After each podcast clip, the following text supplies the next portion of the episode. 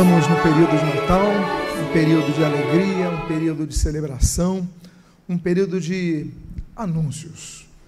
Nós vimos nesse pequeno vídeo de apresentação uma tradição em muitos países que é das pessoas cantarem, realizarem cânticos de Natal, grandes canções de Natal são entoadas, muitos corais se preparam para esse essa data tão especial tradição essa tão bonita, não é verdade, meus amados irmãos?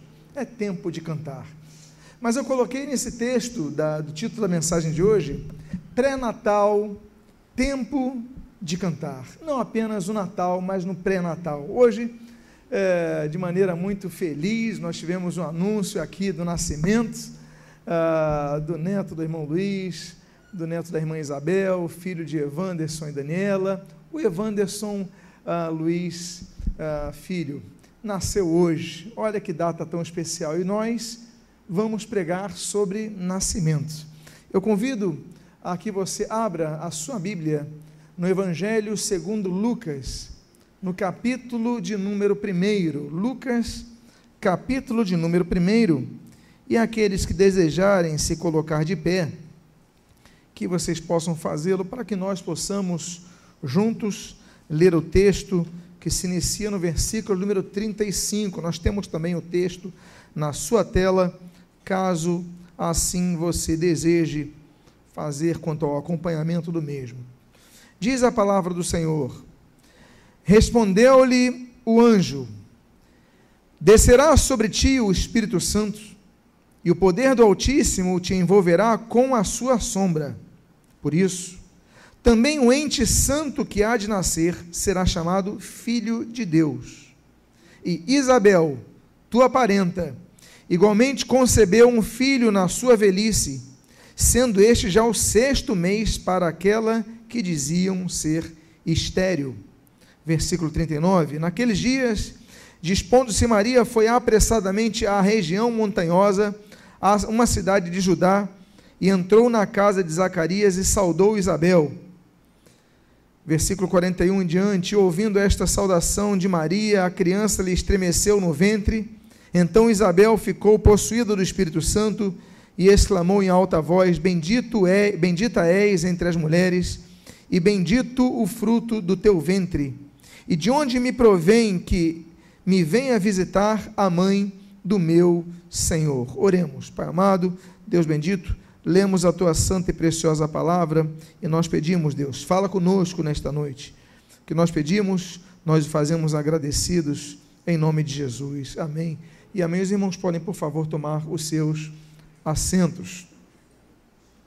Nós celebramos o nascimento, nós celebramos o Natal de alguém.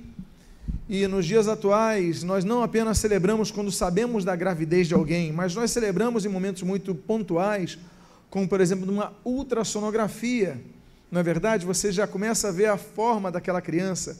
As ultrassonografias dos tempos atuais, elas já são coloridas, já dão uma forma muito próxima. Não é verdade? A tecnologia avançou tanto. E quando você vê aquilo, você se, se ocupa de alegria, você se enche de alegria quando você vê aquela cena. Nós celebramos o Natal com alegria. Muitas vezes nós queremos cantar de tanta alegria. O título dessa mensagem se chama Pré-Natal e é tempo de cantar, porque eu quero falar de uma família que, que experimenta um período de pré-natal muito bonito. Uma família que celebra o pré-natal com duas belas canções. É uma família, é um contexto, é o mesmo contexto cultural.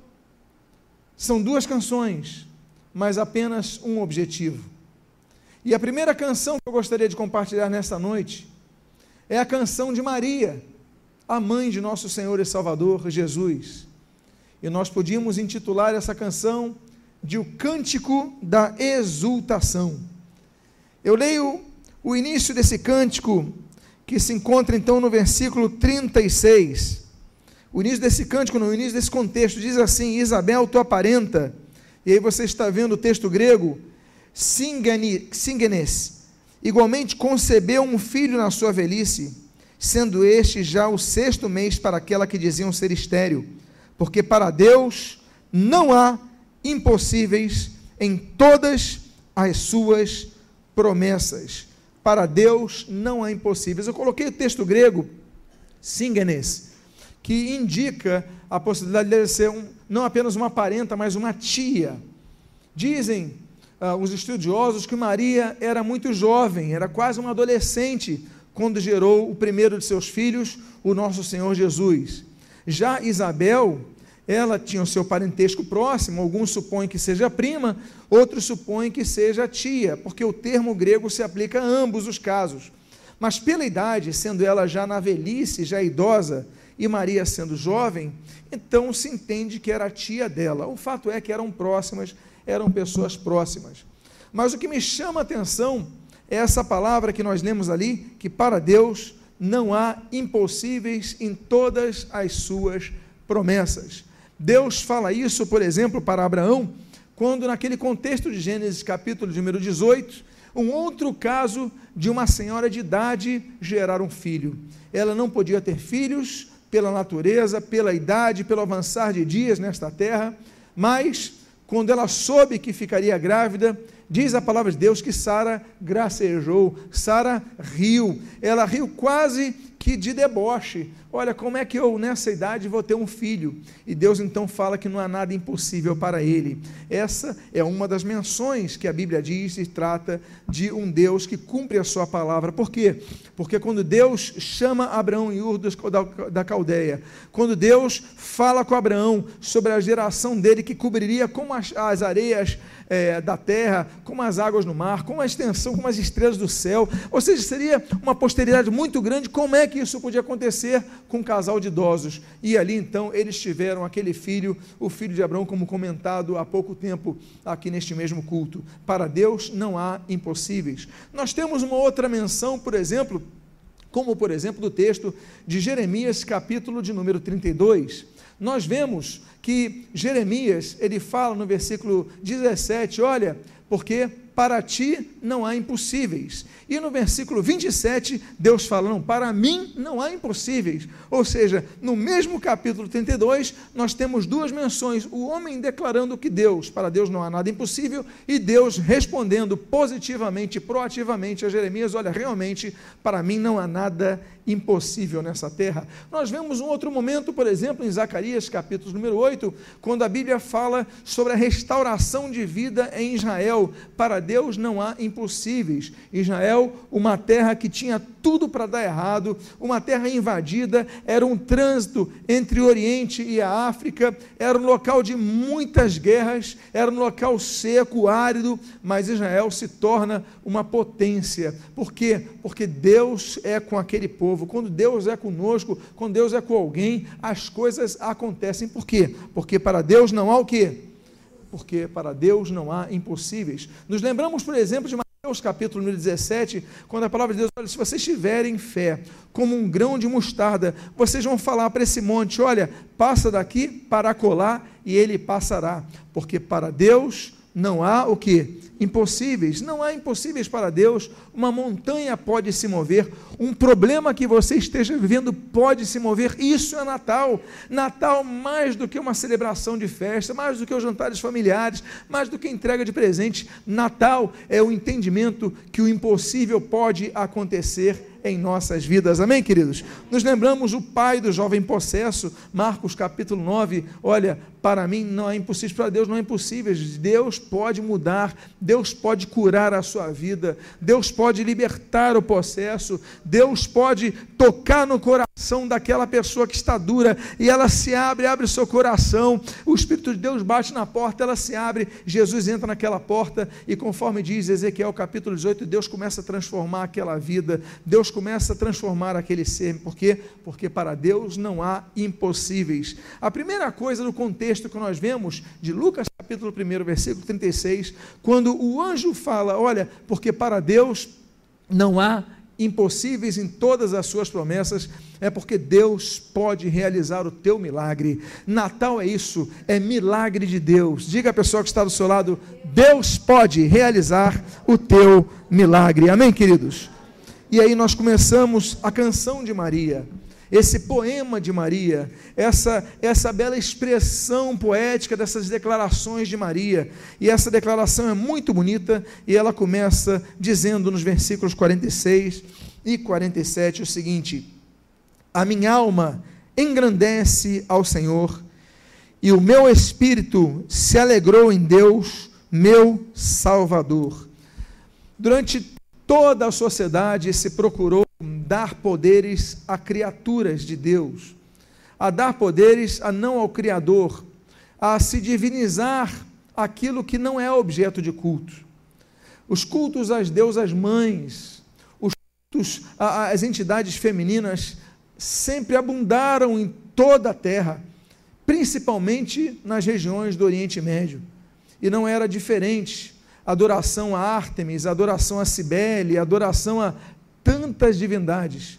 E hoje, então, parte daquele cristianismo que vai se corrompendo com o tempo, que vai se estatizando, que vai mesclando o poder imperial com o poder eclesiástico, que vai misturando as coisas, começa a agrupar em seu panteão de deuses nomes cristãos. É o mesmo culto às entidades, só que começam a se colocar nomes cristãos e começa a se idolatrar Maria, começa a se prestar culto a Maria, as pessoas começam a aclamar a Maria, criam-se canções de louvor a Maria, e aí começam então a idolatrar Maria. Mas a Maria não salva ninguém. Maria não morreu na cruz. A Bíblia diz que Maria não está intercedendo por nós no céu. A Bíblia se cala completamente sobre ela. E ela mesmo reconhece que não é uma agência de salvação, não é um agente de salvação, mas ela mesma precisava de um Salvador. Tanto é que o texto diz: E o meu espírito se alegrou em Deus, meu Salvador, eu preciso de salvação, porque Maria reconhecia que era pecadora. Maria era uma mulher bendita entre as mulheres, nós sabemos disso. Maria foi uma pessoa maravilhosa. Olha, Deus olhou para toda a humanidade e escolheu o ventre de Maria. Glória a Deus por isso, uma bênção essa mulher, mas ela era pecadora. A Bíblia diz que todos pecaram e carecem da glória de Deus. A Bíblia diz isso em Romanos, capítulo 3, versículo 23. A Bíblia fala sobre isso, que é, somente Jesus, não se achou dolo em Jesus, não achou pecado em Jesus, somente Jesus se manteve, é, permaneceu sem pecado. Portanto, Maria foi pecadora, Maria precisou da salvação. E, amados irmãos, nós devemos reconhecer a salvação, assim como Maria reconheceu que precisava de um Salvador. O Natal tem que nos lembrar isso. O Natal tem que nos lembrar: olha, nós somos pecadores e carecemos de Deus. Primeiro, primeiro passo, existem vários passos para a salvação. O primeiro passo é o reconhecimento. É como diz, por exemplo, o Salmo 51, olha, conheço as minhas transgressões, o meu pecado está sempre diante de mim. Ou seja, o primeiro passo é o reconhecimento. O segundo, que nós precisamos de salvação. O segundo passo está, por exemplo, ali registrado em Atos capítulo 3, versículo 19, que é o arrependimento. No discurso de Pedro, ele fala o seguinte: olha, arrependei-vos, capítulo 3, versículo 19 de Atos, arrependei-vos, pois, e convertei-vos, para que sejam cancelados os vossos pecados. Ou seja, o primeiro passo é o reconhecimento.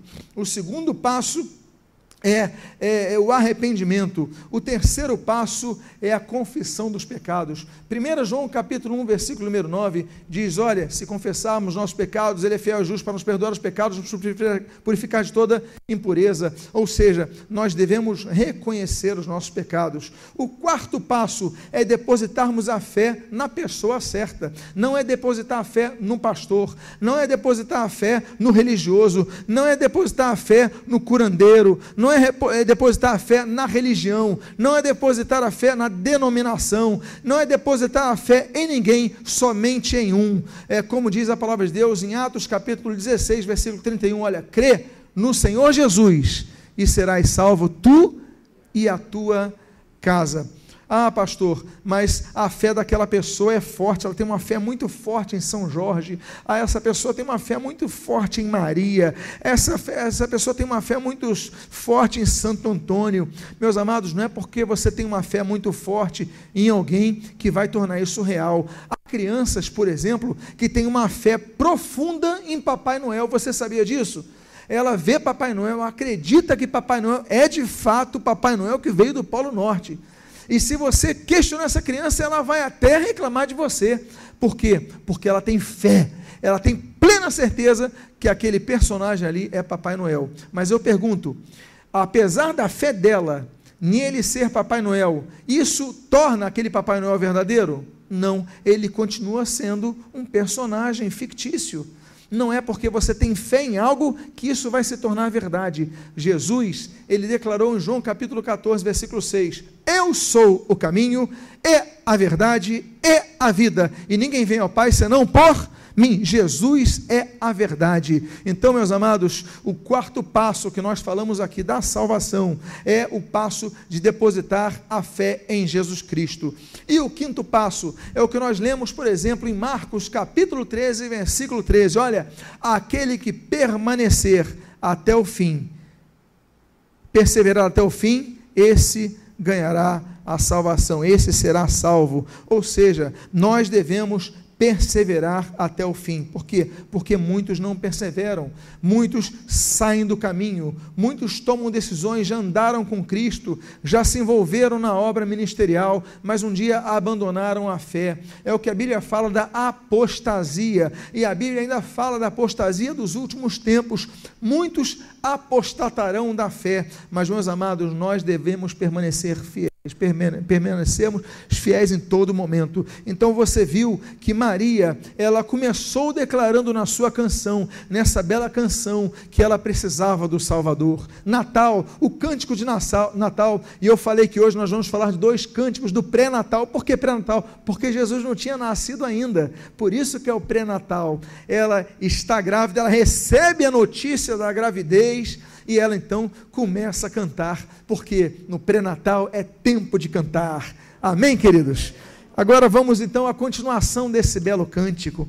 Olha que coisa bonita. A Bíblia diz: porque contemplou na humildade da tua serva. Olha que coisa bela, olha que coisa bonita. A Bíblia fala sobre a humildade, a importância da humildade. Hoje pela manhã nós falamos e o título da mensagem desta manhã foi É Natal, nasceu Papai Noel. Esse foi o título da mensagem desta manhã e nós provocamos um pouquinho para falar dos mitos que foram levantados no Natal ao longo da história. Mas no contexto eu falei sobre a equipá que os judeus usam. A equipá que os judeus usam não está na Bíblia, é uma tradição posterior. Os homens colocam a na cabeça. Por quê? E uma vez eu perguntei na minha adolescência para um, um judeu: olha, por que, que vocês usam essa equipá se não, não é uma ordem bíblica? Não tem nada. Falou: olha, a gente coloca equipar na cabeça, para a gente sempre se lembrar que acima de nós está alguém. Nós devemos temer a Deus, ou seja, nós não somos o topo da sociedade, nós não somos o topo da casa, nós não somos o topo da família, nós não somos o topo. Acima de nós está Deus, a mão dele está sobre nós para nos abençoar. Então, isso é para a gente sempre se lembrar que acima de nós existe um Deus. Meus amados irmãos, nós podemos não usar equipar nos dias de hoje, mas nós devemos entender que o temor do Senhor é o princípio da sabedoria. E esse temor ao Senhor fez com que essa mulher colocasse nessa bela poesia Maria. Podemos chamar então Maria não apenas a mãe de Jesus, mas Maria a poetisa, na é verdade? E ela fala o seguinte: olha, porque contemplou na humildade da tua serva. Ela entendia que Deus, ele se manifesta também na humildade das pessoas. A Bíblia diz no livro de Salmo, no capítulo número 10, que Deus ouve os humildes. A Bíblia diz no livro de Salmo, no capítulo número 25, que Deus guia os humildes. A Bíblia diz no livro de Salmo 149 que Deus adorna de salvação os humildes. Mas talvez o que mais nos lembremos são dois textos do Novo Testamento. O primeiro deles, por exemplo, é no início do sermão da colina, o início do sermão é, do monte, aquele momento que Jesus fala: olha, bem-aventurado, Mateus capítulo 5, bem-aventurados os humildes de espírito, porque deles é o reino dos céus. Meus amados irmãos, bem-aventurados são os humildes de espírito. Triste coisa são as pessoas convencidas que não precisam de Deus, que não precisam adorar a Deus, que não precisam seguir a Deus, que não precisam servir a Deus. Triste coisa é, é saber disso, quando a pessoa despreza a Deus. É por isso que a Bíblia fala, é um texto que Tiago fala no capítulo 4, versículo 6, mas que modula Provérbios capítulo 3. Olha, Deus resiste ao soberbo, mas dá graça aos humildes. Meus amados irmãos, é na humildade, na nossa humildade, pedir a graça de Deus, pedir o favor de Deus, pedir a direção de Deus, pedir a proteção de Deus, pedir tudo de Deus é o, que, é o que nos garante a sua graça, porque Deus resiste aos soberbos. Olha, a Bíblia não diz que Deus resiste ao rico ou Deus resiste ao pobre. A Bíblia diz que Deus resiste àquele que é da raça branca, da raça negra, da raça indígena, da raça de qualquer raça. Não, Deus não resiste a nenhum deles. Deus não faz exceção de pessoas. A Bíblia diz que não, Deus não resiste ao rico, ao alto e ao baixo. Deus não resiste ao brasileiro, ou ao árabe ou ao russo. Não. A Bíblia diz que Deus resiste aos soberbos. Só existe um tipo de pessoa que Deus resiste, é o soberbo. Então, não seja soberbo, seja humilde. A primeira coisa que essa mulher, essa poetisa, Maria, ela fala é: olha, contempla a humildade da tua serva. Eu quero ser sempre humilde diante de ti. Seja sempre humilde diante do Senhor. Amém, queridos? Aí ela continua a sua belíssima canção no versículo 50, quando ela diz o seguinte: A sua misericórdia vai de geração em geração sobre os que o temem. A misericórdia de Deus, ela acompanha as gerações. Olha que coisa interessante. A Bíblia diz no livro de Êxodo, capítulo 20, que as maldições acompanham até a quarta geração, mas as bênçãos de Deus, a graça de Deus, a misericórdia de Deus, o favor de Deus, vai acompanhar até mil gerações. Por quê? Porque a misericórdia de Deus, ela é infinita, como diz aquela canção que provavelmente foi a última canção que Jesus cansou, cantou, como muitos judeus fazem, que é o Salmo 118, porque a sua misericórdia dura para sempre. Meus amados, a misericórdia de Deus, a misericórdia de Deus é maravilhosa, como diz o Salmo 31. A misericórdia de Deus, meus amados, é uma das coroas que Deus nos dá, uma das coroas que Deus promete é a coroa da misericórdia, o Salmo de número 103. Mas aquilo que nós sabemos é que a misericórdia de Deus, Lamentações Jeremias capítulo 3, as misericórdias do Senhor se renovam a cada dia, a cada manhã as misericórdias do Senhor se renovam. Ou seja, você falhou, você pediu perdão a Deus e Deus vai lá e renova as misericórdias para a tua vida. Ou seja, é um Deus perdoador, um Deus galardoador. Isso é Natal.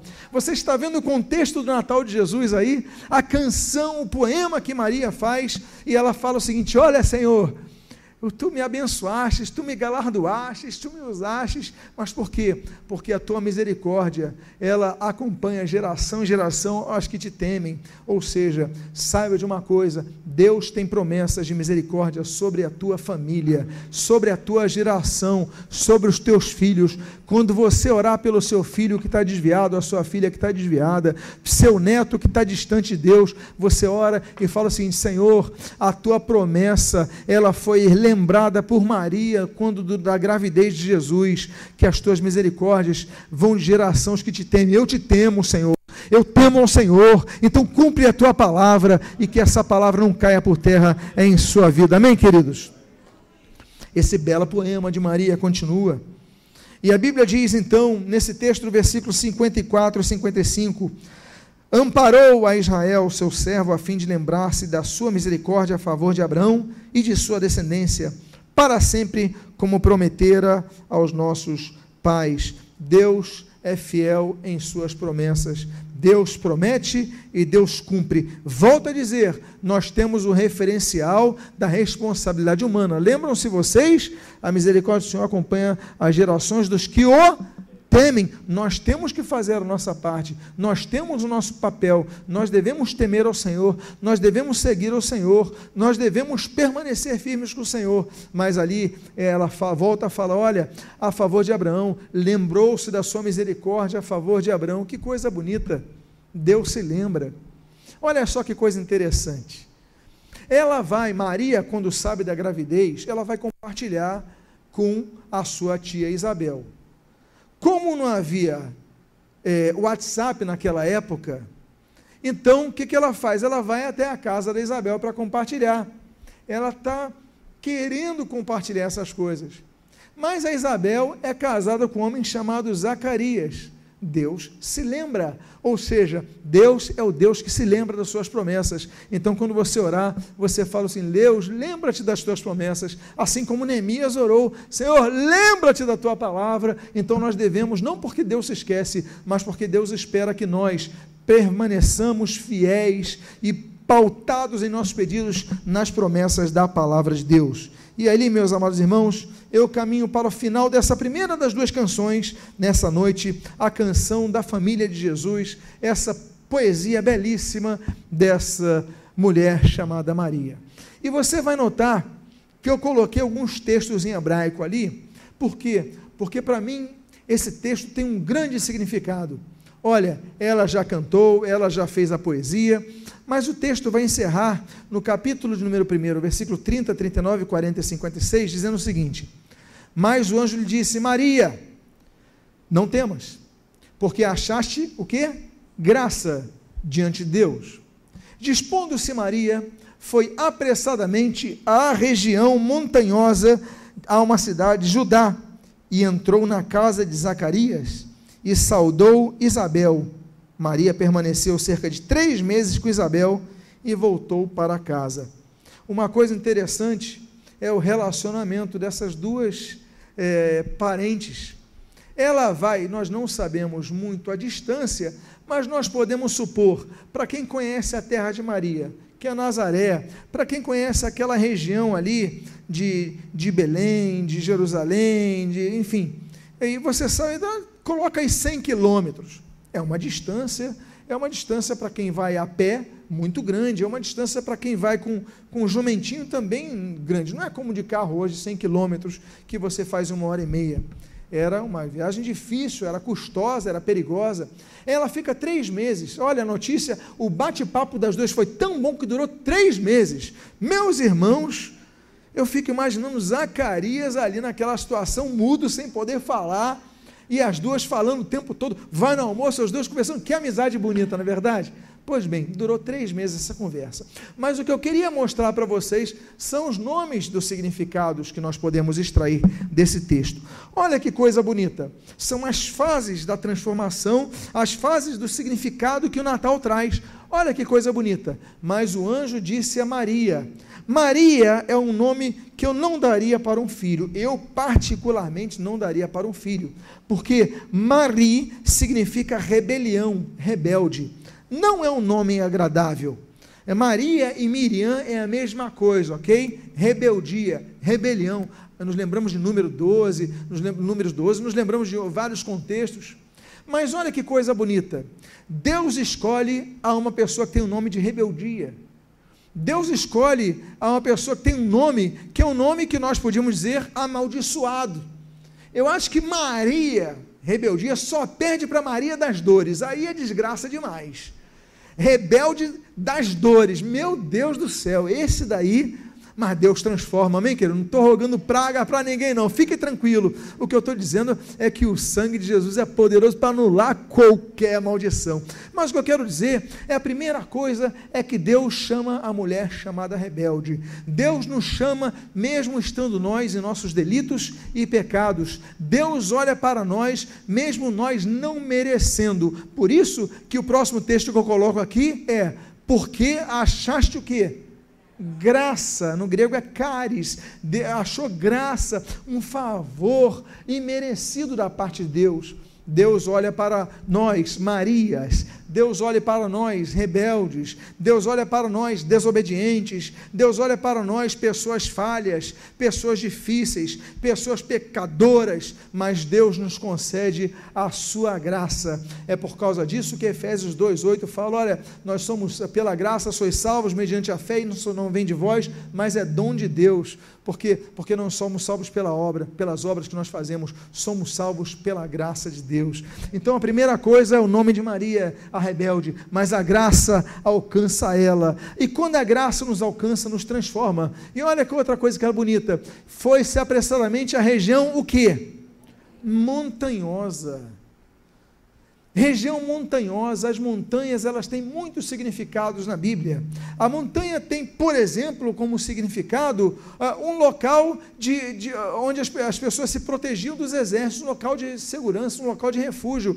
Os exércitos iam invadir, você sobe na montanha, se prepara ali, e então eles não conseguem subir porque você atira de cima, você se defende de cima. É muito difícil você lutar numa situação íngreme, não é verdade? Então, montanha representa, por exemplo, defesa, é, segurança, refúgio. E nos lembramos então do Salmo de número 9, que Deus é o nosso refúgio, Deus é o nosso socorro no meio da tribulação.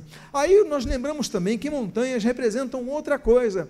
As montanhas, por exemplo, representam um local de suprimento. Olha, é de lá que, da, que vem a água. No deserto causticante, quando você vê alguma coisa, a, a terra é difícil, a terra é árida, mas a montanha com a neve, ela vai trazendo a sua água, as águas vindo das montanhas. Meus amados irmãos, nos, tá, nos traz suprimento nos tempos de dificuldade, está com calor, está difícil, mas nós temos aquela esperança, da, como diz o salmista no Salmo de número 121, olha, eleva os meus olhos para os montes, de onde me vem o socorro meu socorro vem dos Criador dos céus e da terra, é dos montes que vem. Outro significado dos montes, meus amados, é que os montes são local de provação. Jesus, a Bíblia diz em Lucas capítulo 4, a Bíblia diz em Mateus capítulo 4, que Jesus ele vai para o deserto de Jericó e na região de Jericó ele vai para uma montanha que hoje nós conhecemos, estivemos lá, e aí aquela montanha chamada o Monte da Tentação.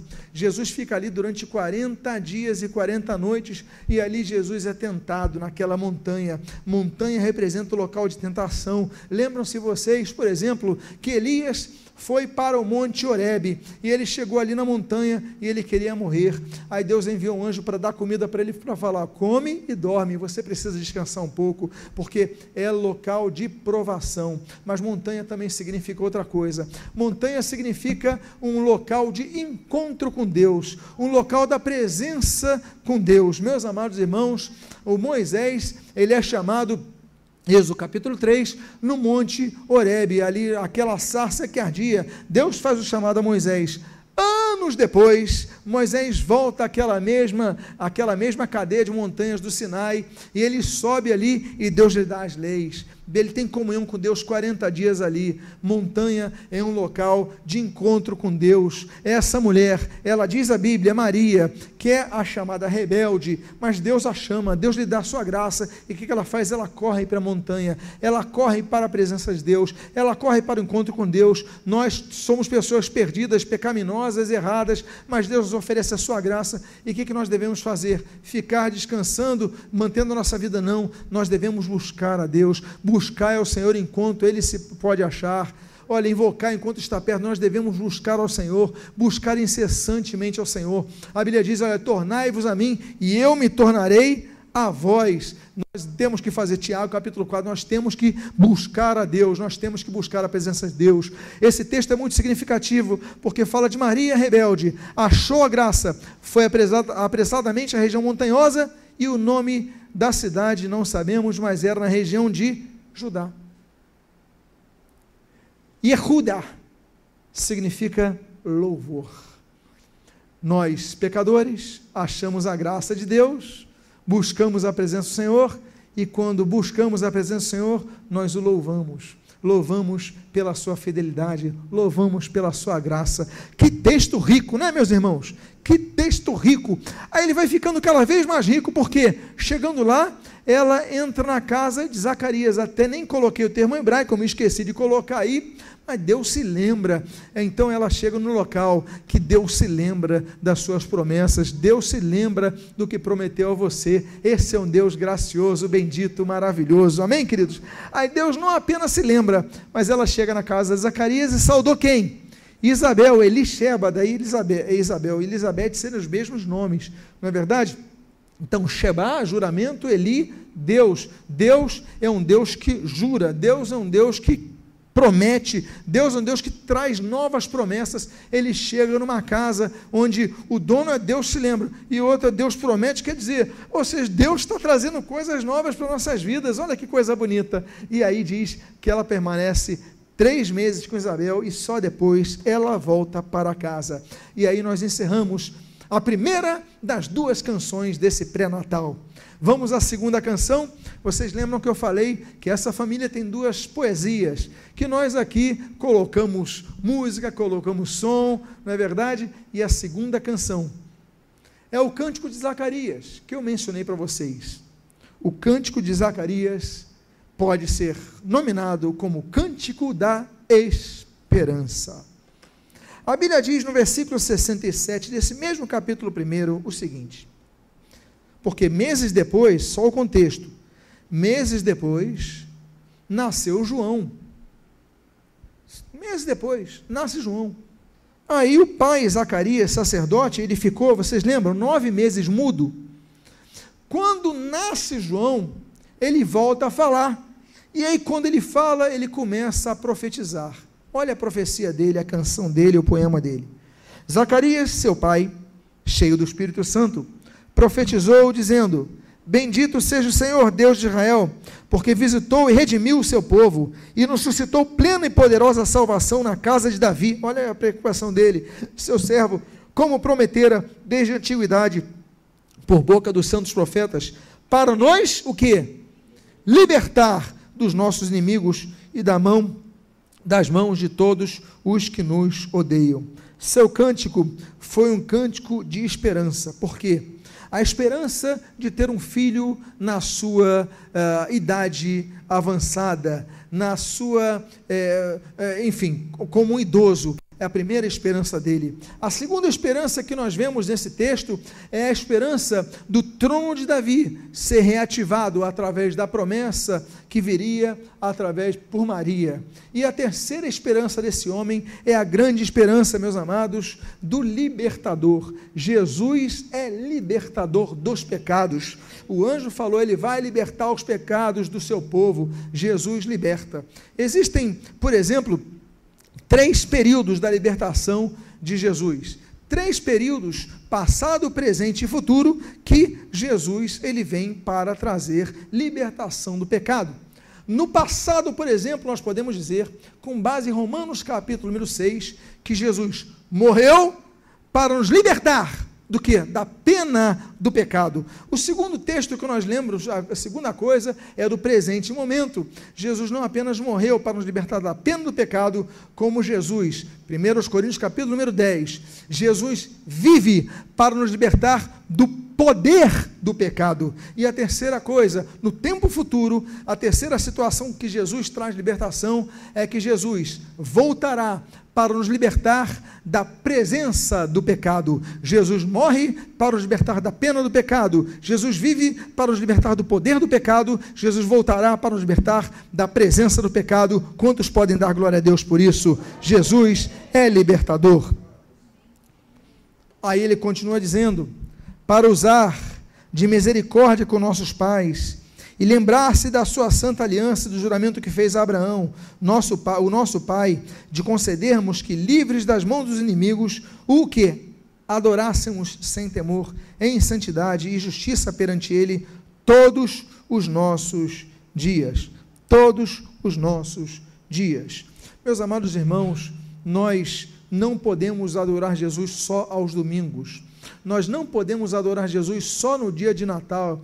No dia de Natal, as pessoas passam o ano inteiro roubando, mentindo, fazendo tudo de errado. Chega no Natal e fica falando: Jesus é maravilhoso. Aí vai na televisão: Ah, Jesus é maravilhoso. As pessoas se vestem com ar hipócrita da religião. Olha, só perde para quarta-feira de cinzas. Eu acho que é o, é o dia mais hipócrita da sociedade, porque as pessoas vão para o carnaval, as pessoas fazem tudo de errado para o carnaval, aí chega na quarta-feira, coloca uma cruz com cinzas na testa e acha que foi perdoado. Ou seja, isso é religiosidade, isso é máscara, isso é hipocrisia, isso é inócuo, isso não faz nada, não opera nada, não transforma vidas. Isso é religião e uma religião infrutífera, infértil, hipócrita, que não leva a lugar nenhum, somente serve como um remedinho que não tem nenhum efeito na vida da pessoa, um placebo. O que eu quero dizer para vocês é que ele falou que nós devemos adorar a Deus. Nós vemos nos evangelhos Jesus sendo adorado pelos discípulos,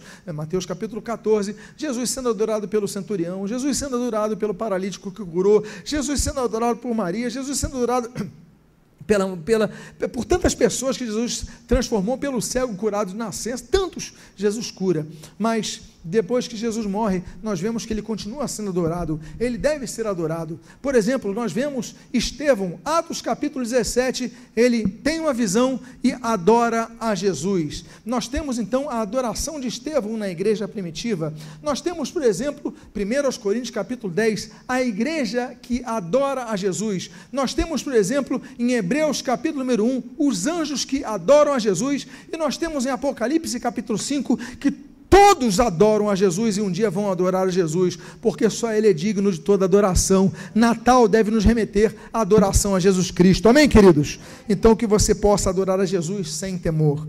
E a Bíblia continua dizendo, no versículo 76 e 77 desse mesmo capítulo: Tu, menino, serás chamado profeta do Altíssimo, porque precederás o Senhor. Olha que coisa bonita, o pai falando para o filho João, chamado João o Batista, porque precederás o Senhor preparando-lhe os caminhos. Olha que coisa bonita, para dar ao seu povo conhecimento da salvação no redimi-los dos seus pecados. Meus amados irmãos, que coisa bonita. Por quê? Porque a salvação vem por Jesus. Marcos capítulo 1 diz que a nossa função de evangelizar é anunciar ao Senhor Jesus. A Bíblia diz em Marcos capítulo número 13 que se destina a todos os povos, todos nós devemos anunciar a Jesus, a todos os povos. E a Bíblia diz em Marcos capítulo 16 que é obrigação da igreja anunciar a Jesus. Onde devemos anunciar a Jesus? Por exemplo, Atos capítulo 20, versículo 20 diz que no templo e nas casas nós devemos anunciar a Jesus. E Atos capítulo 20, versículo 21, nós devemos anunciar o arrependimento a Jesus Cristo. A nossa função é glorificar o nome de Jesus e anunciá-lo. São as boas novas que os anjos aparecem ali em Beit Saúl, nas proximidades de Belém, para anunciar o nascimento de Jesus. Boa nova, é, boa nova, ótima notícia. Isso é o Evangelium. Angelium, daí vem ângelos, anjo, mensageiro. Eu é bom, né? Daí vem Eucaristia, é bom carisma, eutanatos, é, eu, tudo que tem eu na frente é bom no grego. Eunice, né? Eunique, boa vitória. Então, euangelium, daí vem a palavra evangelho, boa notícia. Meus amados irmãos, nós temos aí, olha, você vai anunciar, vai preceder o Senhor, você vai trazer a boa notícia. João foi um grande evangelista, nós sabemos disso, mas João tinha a sua função.